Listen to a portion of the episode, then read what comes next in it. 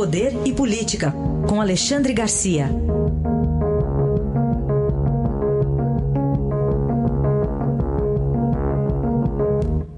Alexandre, bom dia. Bom dia, Carolina. Vamos falar sobre a tensão Estados Unidos e Irã? De que lado deve ficar o Brasil? Pois é. Eu estava lembrando, uh, as pessoas estão considerando aí que o Irã é o nosso grande parceiro comercial, é um parceiro muito importante. Eu lembro de quando eu cobri a Guerra das Malvinas, ou Guerra das Falklands, eu vim descansar um pouquinho em Brasília, procurei o presidente Figueiredo e perguntei para ele por que o Brasil estava apoiando a Argentina, inclusive fornecendo peças uh, uh, para aviões argentinos, uh, se a Argentina era o, o, o, o agressor. Aí ele me mostrou um mapa, diz onde é que fica a Inglaterra e onde é que fica a Argentina. Amanhã a Argentina não vai estar ainda na nossa fronteira, né? então temos que apoiar o vizinho ao lado para não termos problemas no futuro. Então eu estive fazendo as contas aqui, Brasília-Teherã dá 12 mil quilômetros, Brasília-Washington 6.800 quilômetros. Um está na Ásia, o outro está aqui no mesmo continente americano.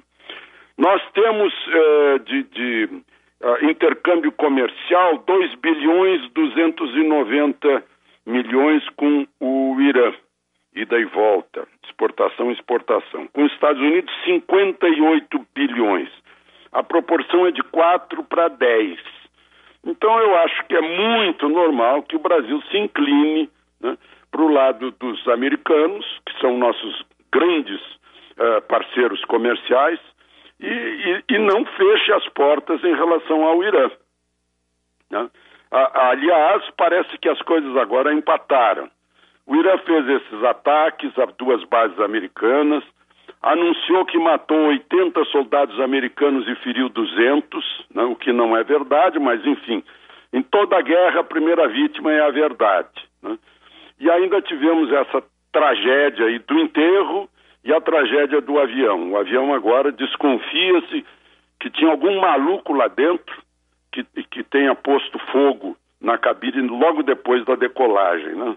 Uh, não se sabe ainda, uh, a caixa preta não foi, parece que não vai para a Boeing examinar. Mas, enfim, as bolsas subiram, o petróleo caiu, o dólar está estável e não aconteceu nenhuma catástrofe maior até agora. Falar também sobre o DPVAT. Tem possibilidade de sair uma decisão finalmente sobre a cobrança para esse ano de 2020? Pois é, o DPVAT continua na berlinda. Né? A medida provisória do presidente extinguindo o DPVAT, é bom lembrar, ainda está em vigor. Né? É, dizem lá no, no, no Congresso que não vão uh, aprová-la, portanto ela caduca, ela perde a validade. Né? E não iriam aprová-la porque uh, o, o DPVAT seria fator de financiamento do SUS, né? num valor aí de 200 milhões, algo assim. Fico pensando se a gente conseguisse formar melhores motoristas e, e, reduzir o número de acidentes de trânsito, esse valor aí seria compensado pela redução dos acidentes.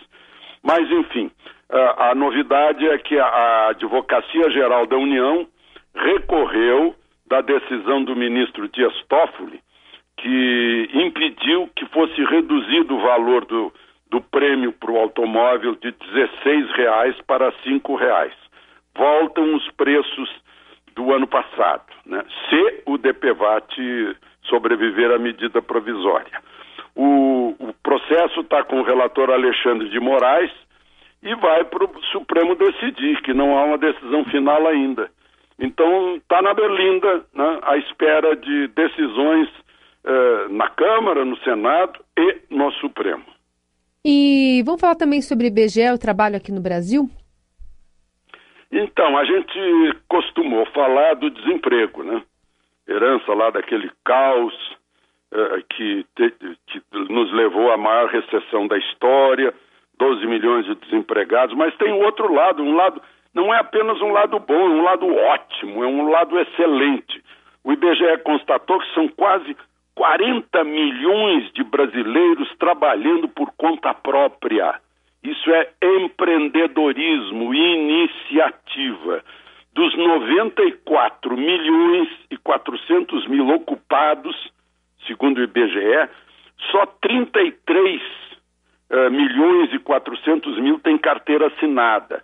Quer dizer, estão passando uma comprovação de que folhas de pagamento são caras, caríssimas. Isso é um apoio para que se complete a reforma trabalhista que a demagogia não deixou uh, ser concluída lá no Congresso Nacional. Esse é Alexandre Garcia conosco aqui no Jornal Dourado. Obrigada, Alexandre. Boa quinta-feira. Até amanhã. Até amanhã.